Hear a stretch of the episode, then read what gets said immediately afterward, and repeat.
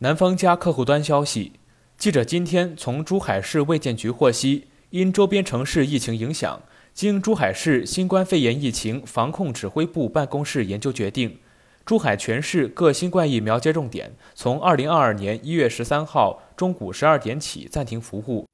同时，健康珠海将暂停预约，具体开诊时间另行通知。